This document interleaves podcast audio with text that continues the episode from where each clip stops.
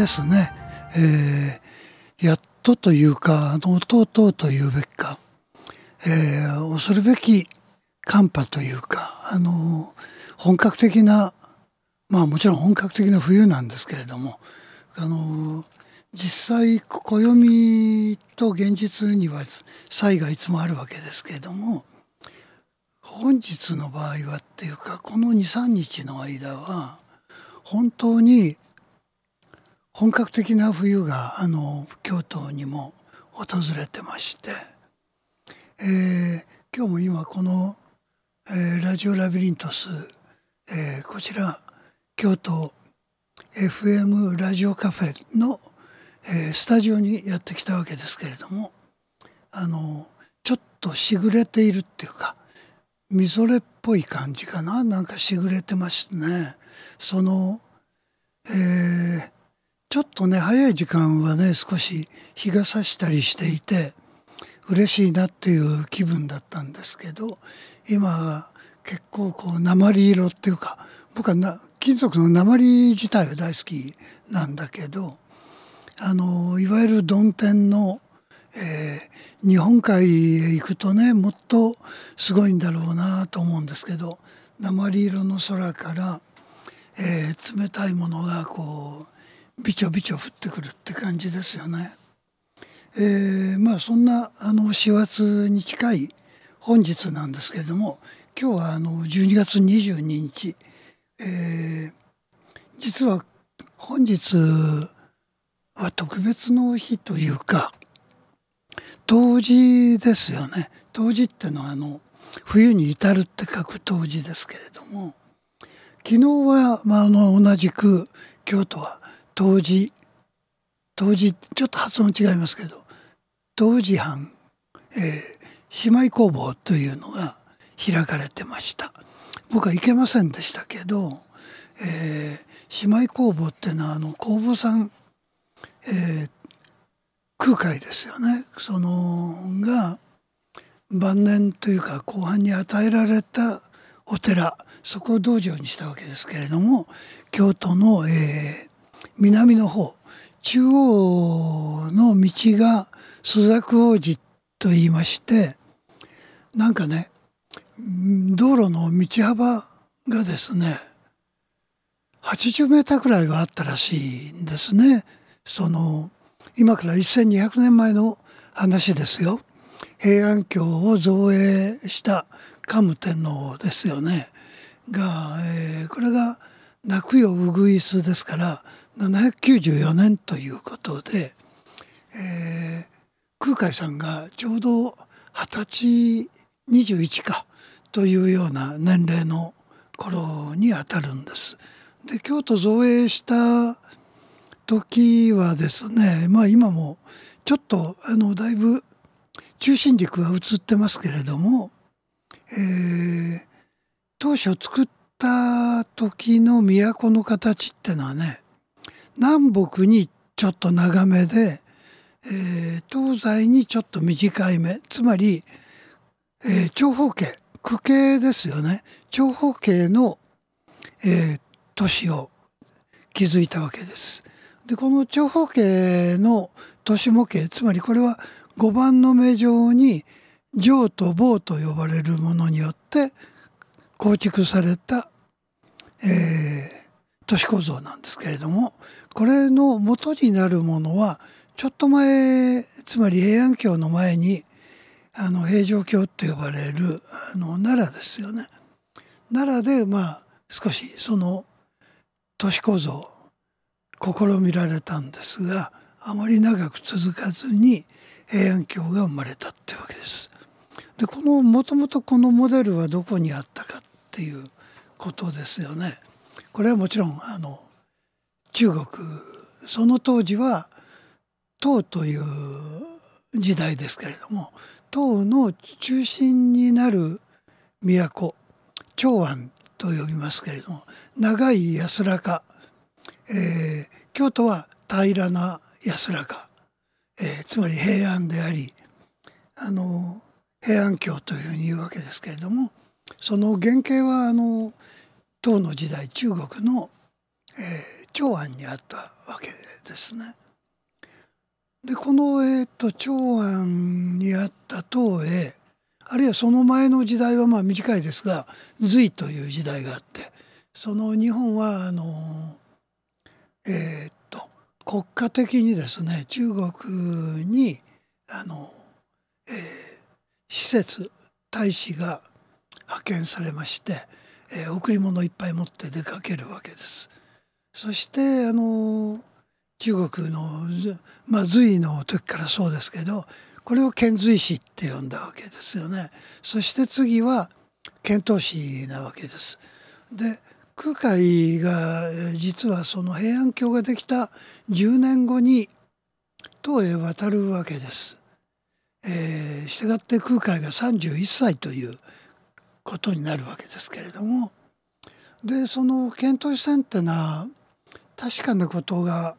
僕も分かってませんがしかし一隻の船で行ったわけではなくって、えー、数隻から十十数隻、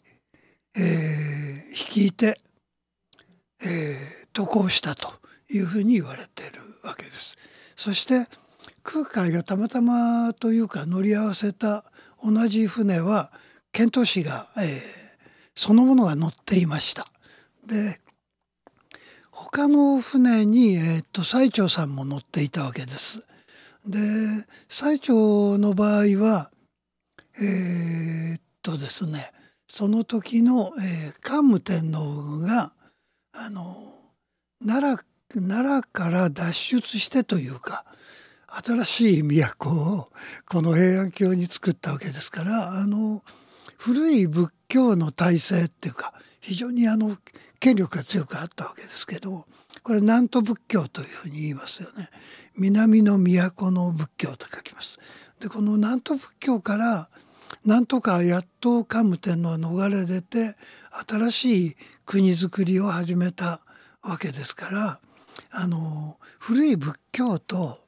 あまりなんかこう接触したくないっていう気持ちがあったんじゃないでしょうか。そんなことも手伝って新進気鋭の当時、えー、比叡山に、えー、修行していた最澄というそのある秀才ですよね。この人物を、えー、起用大抜擢っていうわけです。あの全く今までの体制の仏教者を、えー、基本的に寄せつけずにそれに対して向こうを張って若いといっても最長は空海より年配で多分その当時38歳ぐらいの年齢に達していたと思いますがその最長をまあいわば新京都つまり新しい都の建設のまあ宗教的リーダーに、えー、据えようっていうのがまあおそらく、えー、桓武天皇の考えだったんじゃないでしょうか。そして、えー、もちろんこれはあの海外本場の、えー、仏教を、えー、勉強して帰ってくるようにっていうことで最長も、まあ、あの船に乗ったわけです。ただ先ほど言いましたように空海が乗った船と別の船に乗りましてそしてあの幸いなことに最澄たちが乗った船は、えー、比較的無事に予定通りのコースを取って、えー、中国の大陸に、えー、到達したわけです。ところが空海たちが乗った船は大変な嵐に巻き込まれまして流され流されて、えー、中国大陸の、えー、かなり南の方へやっと漂着した、まあ、これまさに漂着したわけです。そしてあのまあ陸路を、えー、まあいろいろあるんですがその場所っていうと陸路をたどってえー、空海さんたちつまり遣唐使を中心とする一行はですね大体100人ぐらいはいたんだろうなと思いますが、えー、陸路を旅しながら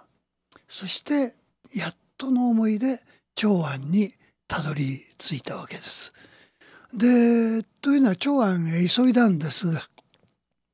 何があったかっていうと正月のですね新年の、えー、祝典というかそれにもうどうしても出なければならないっていうんで陸路をあの方を進めたわけですね。そういうことがあったというふうに思われます。それで、えー、まあ、えー、遣唐使および最あの空海たちが長安に急ぎ足でやっとたどり着いたこの日が、えー、確か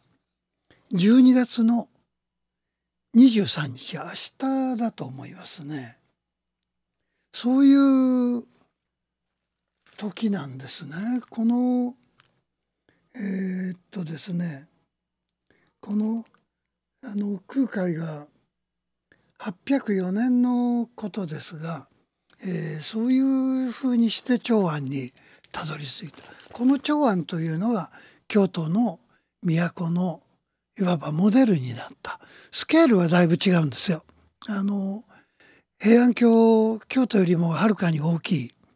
驚くほど大きい都だったわけです。そしてその長安という場所なんですけど今あの西安というふうにそう西の安らかと書くけれどもあのほぼこの場所が長安だったというふうに言われているわけです。そしてですねそのその当時の長安という都なんですけれどもこれは実はあの我々よく聞くところのシルクロード、えー、絹の道というふうに言われますけれどもこの、えー、西の文化、えーえー、西のヨーロッパ社会とかペルシャとか、えー、非常に古い古代のから続くもう一つ別個の文明そういうところからのキャラバンサライってご存知だと思いますけどキャラバン隊がですねラクダを引いたりしながら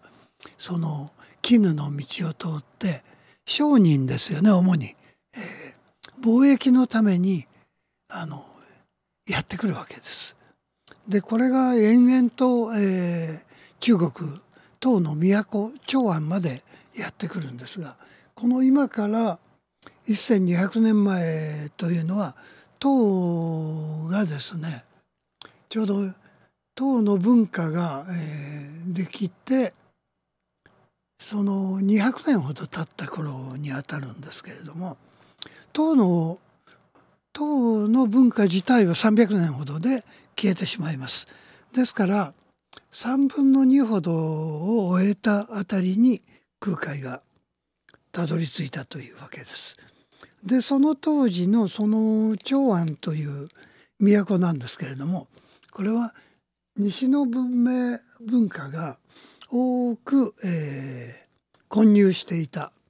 そういうにぎわいを見せた、えー、世界でも稀な一二を争う都の規模だったというふうに言われてますけれどもあの非常に自由でおおらかな、えー、そういう唐の時代の気風というかがみなぎっている、えー、そういう喧騒の中につまりそういう大きな当時の経験日本人がほとんど経験したことがない、えー、シティですよねそういうところに空海さんは入っていったというふうに想像されるわけです。でそこにはどんなの言葉やえー、風俗が飛び交ってたかっていうとペルシャとかイラン人たちあるいはあの我々ハイカ教、えー、非オーガム教っていうふうに書きますけどゾロアスターという、えー、宗教あるいはマニ教イスラム教、えー、そういった教会もいっぱい立っていたしなんとですねキリスト教の一派まあこれあの東方へ逃れてきたキリスト教の一派なんですけれどもネストリウスというふうに言いますがネストリウス派のそういう教会堂までが立っていたというふうに、えー、資料は語っているわけです。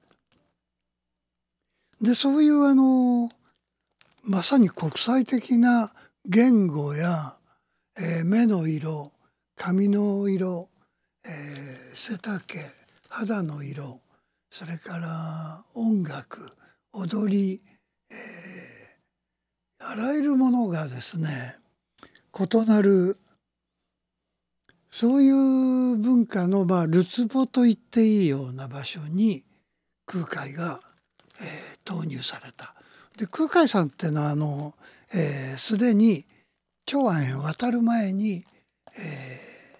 奈良の仏教界においてですね、えー、かなりまあ勉強に励んでいたので彼は中国語特にあのものの本によるとですね中国ってのは広いですからあの日本と一緒で日本もついこの間まではというかあの標準語だけではなくって地方方言というものがあのいっぱいあったわけですね。でこれは日本くらいの国でもあったわけでその1,200年前の中国において言えばあれほど巨大な大きな国の全体から言えば同じ中国語っていうふうに言えるようなものではなくって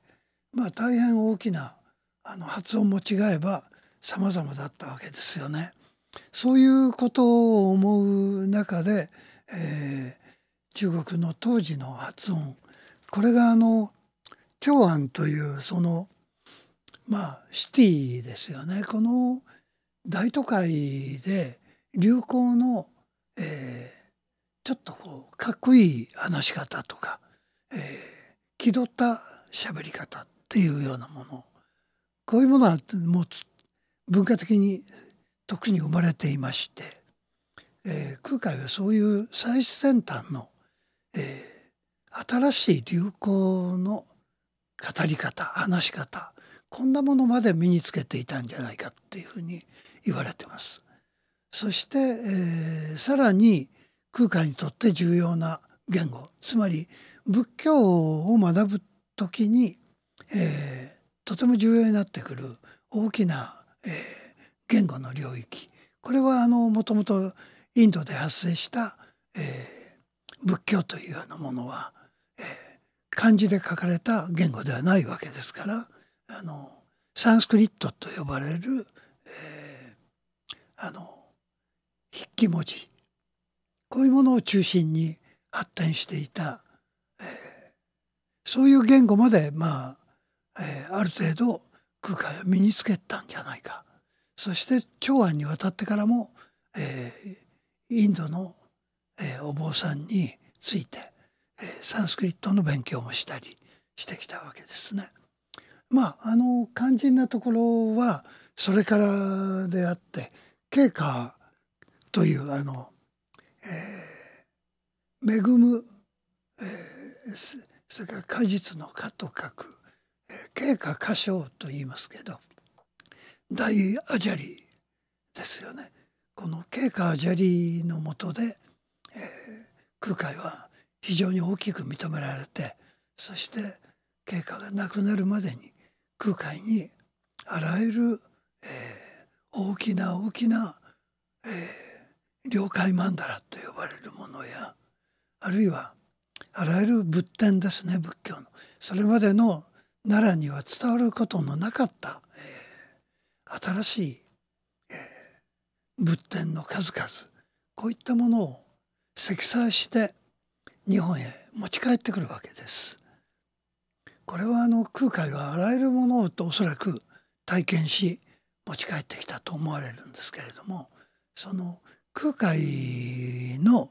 えー、俗に書がとても、まあ、日本でもあるいは中国においても有名で、えー、そのことをよく言われるわけですけれどもその書というのは筆で書きますけれどもその書の歴史自体が、まあ、中国のいわば文明史、えー、文化史と言ってもいいようなものでありましてこの書の歴史をたどるくらいに、えー、空海は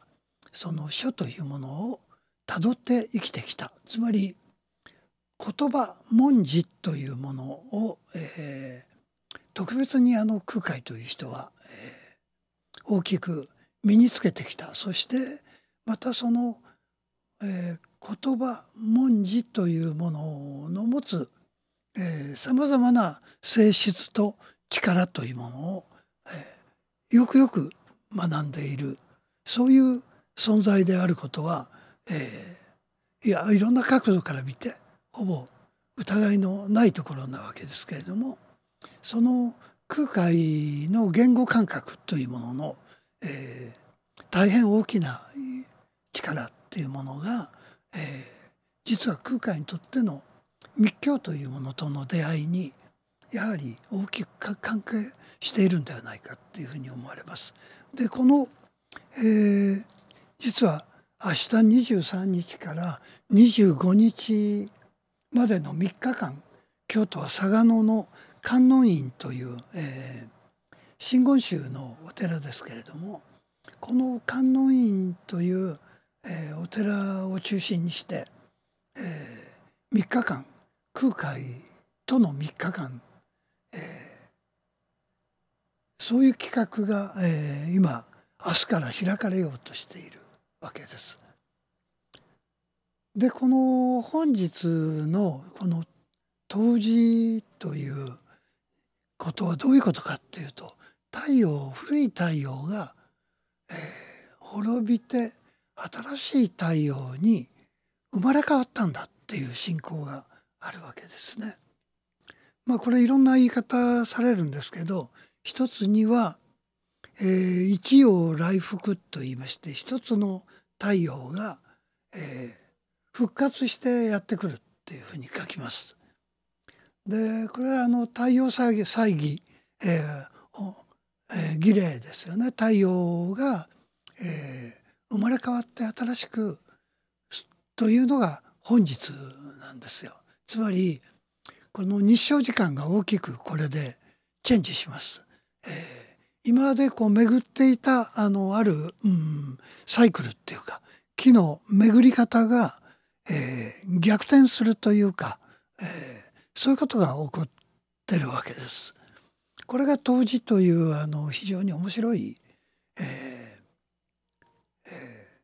ー、一年のチェンジの時期なんですけれどもこの当時というようなものを、えー、紀元前からあらゆる地球上のいろんな民族が、えー、天体を観測しながら気づいてるんですね。あるいはこの気候の大きな、えー、変わり目っていうものに、えー、暦というものを作った時にそういったことに気づいてるわけです。で暦というものもそうなんですがこれは極めて、えー、言語的なあのその捉え方なわけですね。でそれはあの大きな星の巡りや月の巡りや、えー、あらゆるものを見ながら、えー、そういったものを、えー、つまり図像化したりこれダイダイアグラムと言いますけれども、えー、表にしたりグラフにしたり、えー、そういうものに置き換える。つまり記号化して、えー、客観的にあのある高みからそれらを、えー、冷静に見極めることができるそういう力も、えー、言語にはあるわけですね。でそれは言語の持ってる、えー、記録できる視覚化できるそういう言語をまあいわば書と呼んだり文字と呼んだり、えー、するわけですけれども、えー、と同時にえー、言語的な、えーえー、その発見というのは、えー、聴覚的な仕方でもあり得るわけですね。で我々は、えー、耳から入ってくるあらゆる音を、えー、鼓膜の振動によってキャッチするわけでしょうけれどもその耳から入ってくるあらゆる世界の情報というものを、えー、漫然と聞いていても、えー、あの断末魔の叫びってのありますけど、えー、本当に断末魔がそんな声を出すかどうかともかく芝居や映画の中では人が、えー、命をなくす瞬間、えー、崖っぷちから落ちていく時に発するそういう声断末魔、えーえー、と言いますけれどもそのような時に発する言葉音、えー、そういうものは人間に限らず動物も、えー、悲鳴を上げたり助けを求めたり、えー、あるいは苦しいそういうことで上げるような信号もあるわけですけれどもまた喜びを表現するための言語があり音楽があり、えー、あらゆる表現の仕方があ徐々に、えー、たった一人だけのものではなくて初めて聞いてもそれが楽しい愉快なものなのか苦しい悲しいものなのかということがわかるんですね。でこれは音の高い低いや、えー、周波数やあらゆるものと関係しているわけですけれどもでこういったその、えー、中に音の世界も、えー、徐々に徐々にですねこういう音やこういう声の出し方こういう、えー、何か叩き方、えー、こういうものの中からこう生まれてくるいろんな法則性あらゆるものあこれは愉快だな、えー、気分が楽しい時に思わず歌歌が口から出ていく。つまり恥ずかしがり屋の僕も、えー、スキップを踏みながら踊りながら、えー、口から、え、歌がこぼれ出している。はっと気が付くとそういう自分に気づいたりする。こういうあの止めることのできない喜びが、えー、口から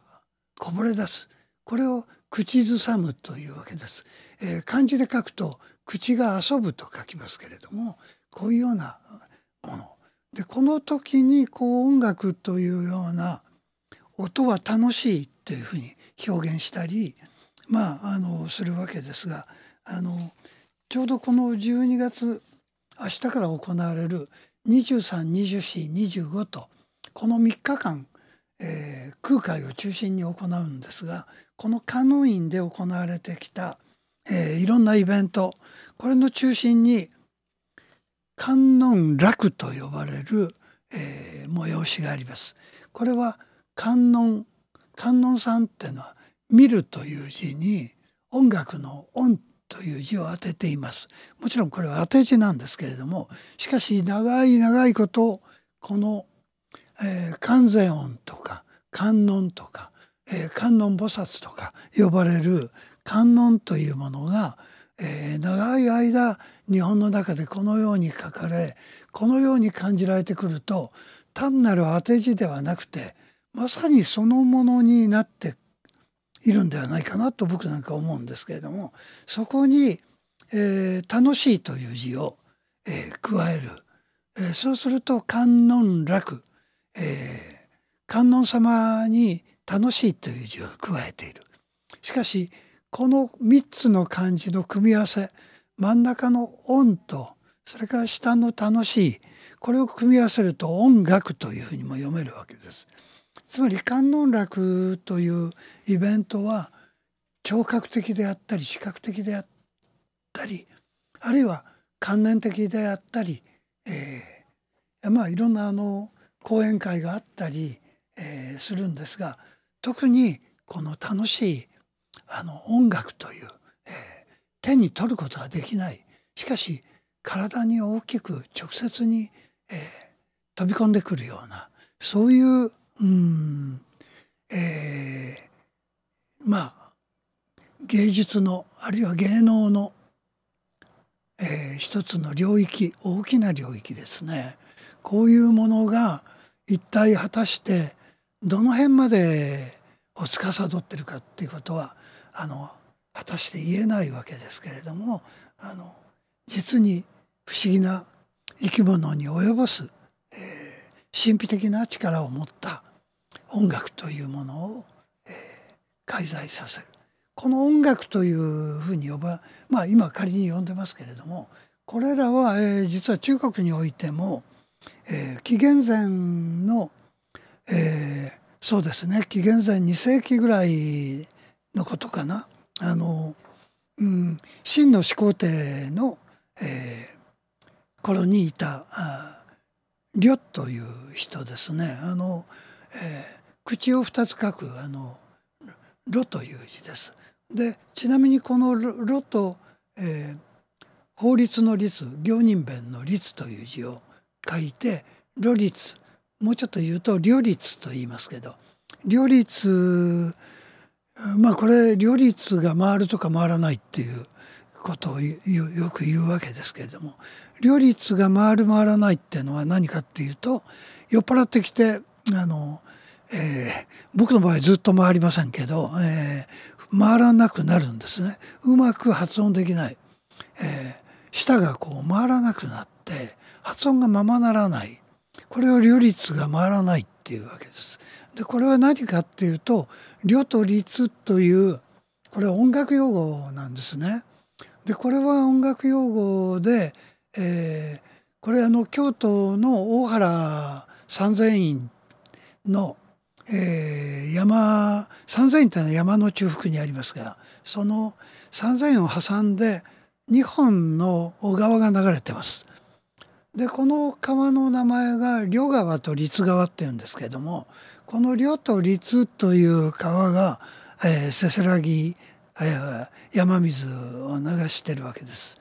でこの両律という、えー、ものがそこについてるっていうのは面白いんですがもともと天台宗の、えー、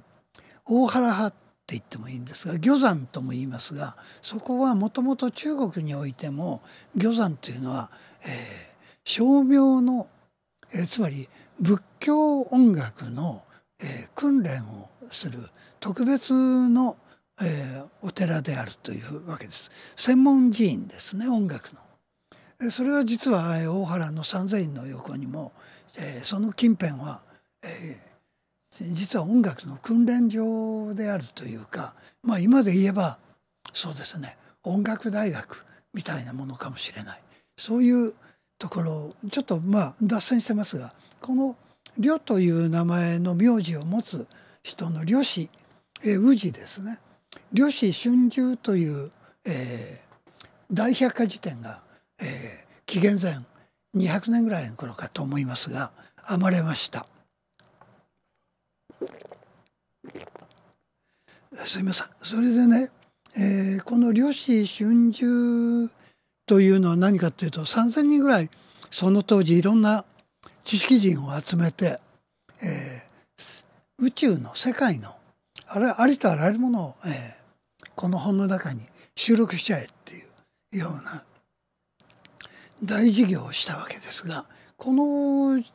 大百科事典の呂氏春秋と呼ばれる本の中に、えー、韻律編、えー、あるいは音律編音の、えー、先ほど言いました両律の律ですね、えー、という、えー、部分がありましてこれがあの音楽論で音楽を規定しています、えー。音楽とはこういうものだ音とはこういうものだこの音はどこにあるもんだということを言ってるわけです。でこれは観音楽の、えー、今回のこの中でも中心に取り上げてるわけなんですけれども、えー、これがね面白い。この漁師春秋の中にあったものがやがてこう伝わっていくんですがあの当時ですねあるいはこれよりももう少し後に、えー、中国に、えー、インドからの仏教がだいぶ、えー、伝わってくるわけです。であのー、これはですねえー、っとうんそうですね中国に渡ってきたあの外国の宗教であるところの、えー、仏教でこの仏教に伴ってこのやはり、うん、ある聴覚的なつまりお経を唱えたりそれにリズムがついたりしていくわけですね。でこういう流れともう一つは、えー、今我々日本では雅楽というふうに呼びます。雅なあの音楽の楽と書きますけど雅楽あるいは、えー、武楽武楽っていうのは舞の音楽の楽と書くものです。ところがですねこれらが、えー、うんとですねなかなか事情は複雑なんですけれどもこの、えー、雅楽と呼ばれるものが、えー、実はその中国においてどうだったかっていうことなんですね。これがあのもう少し時代はずっと後の話ですけどこの仏教が輸入されてからですね発展してくるんですが、えー、俗学とか古学、えー、俗は俗っぽい俗あるいは古はあのきゅうりの古という字ですね。あの、えー、古い月と書きますけど。これはあのペルシャとかあっちのことを意味してますね、えー、つまり西の方の音楽だっていうことです。俗学古学を融合して雅楽の形式、えー、を加えた遠多分遠鏡楽か楽か遠鏡ってのはあの縁は宴、えー、今日は、えー、みんなで一緒に、えー、食べたり笑ったりするようなことですね。えー、この遠鏡学遠鏡楽と言ってもいいのかな、えー、というのが、えー、神道書と呼ばれる、えー、制度にあの現れるんですね。でこれはどういうものかというと主演お酒の席ですね。で演奏されたもので雅楽の声楽小楽っていうのが正しい楽に対して俗楽っていうふうに呼ばれるものなんですけども実はえー、っとですねこの日本にあるいは京都にこの入ってくるあるいは入ってきた、えー、雅楽と呼ぶものはそういうものなんだってことなんですよ。あの中国の宮廷の、えー、遠鏡楽遠鏡楽、えー、宴の、えー、お祝いの楽しむためのそういう音楽であるわけなんです。ところがこれがまあいわゆるあの仏教の、えー、例えば例えばですあの奈良時代の大仏、えー、戒厳供養と呼ばれるのは東大寺が建立して、えー、その時にあの大陸や南方からも随分、えー、使いがやってきまして大宴会が行われて、えー、雅楽武楽が、えー、報じられたというわけですけれどもこの時にだいぶ盛大にやったのはおそらくこの雅楽と日本では呼んでますが中国宮廷遠鏡楽というものではないかということなんですね。でその中国において雅楽というのはえー、多分にですね儒教的な音楽であるっていうわけですね。でただあのちょっとこれ脱線しすぎるんであれなんですが空海が、えー、今から1200年前に唐の時代に渡った時に、えー、長安で行われていたあるいは見聞したであろう音楽あるいはちょうどこの頃は博楽天という虚医というあの、えー、唐の詩人有名な詩人ですよね。この博楽天もそういうものを歌ってますけれども、えー、そういう、えー、楽しい愉快な、えー、あでやかな、えー、そのそばにいてちょっと耳にするとそその人の何重にもこう取り囲んで見聞しようとしてる人たちの